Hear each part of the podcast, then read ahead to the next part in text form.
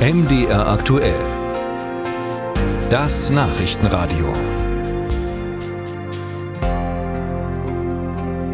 Der Solarzellenhersteller Meyer Burger, er hat den Ausbau seines Werks in Thalheim bei Bitterfeld-Wolfen gestoppt. Ursprünglich wollte Meyer Burger in Thalheim die Zahl der Mitarbeiter von 350 auf 700 erhöhen.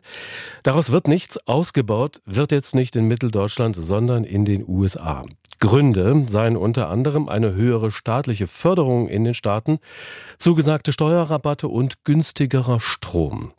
Sachsen-Anhalts Wirtschaftsminister Schulze von der Union, er sieht jetzt den Bund in der Pflicht. Weil ein Bundesland wie Sachsen-Anhalt diese großen Wettbewerbsunterschiede, die zwischen den USA und zwischen Deutschland im Moment herrschen, nicht allein ausgleichen kann. In der Bundesregierung beteiligt ist die FDP. Ich spreche jetzt mit Reinhard Huben. Er ist wirtschaftspolitischer Sprecher der FDP. Ich grüße Sie. Hallo, ich grüße Sie. Herr Huben, Fall Sachsen-Anhalt. Muss der Bund hier einspringen?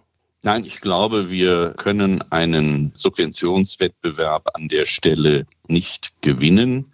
Wir müssen ja auch zur Kenntnis nehmen, deswegen wundert mich so etwas die Äußerung aus äh, Sachsen-Anhalt vom Wirtschaftsminister. Denn äh, sowohl der Staat Colorado als auch die Kommune Colorado Springs haben ja selbst auch nochmal Geld gegeben, damit es nun zu dieser Investition in den USA kommen wird. Es gibt aber sicherlich auch in Deutschland hausgemachte Gründe, weshalb Unternehmen doch nicht nur Meyer Burger mit Abwanderung drohen. Da wird immer wieder auch eine Bürokratie genannt, die Umstrukturierungen erschwert. BDI-Chef Russwurm, der beklagt, statt der benötigten fünf neuen Windräder sei in den vergangenen Monaten durchschnittlich nur eines gebaut worden. Was macht die Ampel hier falsch?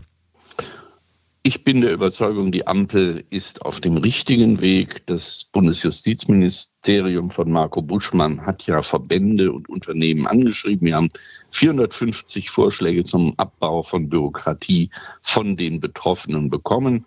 Davon können wir ungefähr 150 Regelungen wirklich als Bund verändern. Und ich gehe davon aus, dass wir im Herbst die ersten Vorlagen bekommen, um ein Bürokratieentlastungsgesetz auf den Weg zu bringen. Also wir haben das Problem erkannt und wir fangen damit an, das Problem zu lösen. Und äh, ich sage mal, bei den äh, Windrädern, das ist ja interessanterweise wohl ein Problem, weil wir nicht genügend Genehmigungen für den Transport dieser entsprechenden Windkraftanlagen haben. Da ist aber eher jeweils das Land und die Kommune vor Ort zuständig, nicht der Bund. Aber ich will mich davor nicht drücken. Ja, wir haben manchmal Probleme, weil wir es zu kompliziert machen. Deswegen diese Initiative des Bundesjustizministers. Der Kanzler, der setzt auf drei Prioritäten. Die Sicherheit des Landes, die Umstellung für eine klimaneutrale Industrienation und den Erhalt des sozialen Zusammenhalts im Land. Sicherheit des Landes und sozialer Zusammenhalt, das wird doch nur funktionieren durch eine leistungsfähige Industrienation. Wird es finanzierbar sein auch? Muss der Kanzler hier neue Prioritäten setzen? Nein, ich bin mit diesem Dreiklang, den, den Olaf Scholz hier formuliert hat, vollkommen einverstanden.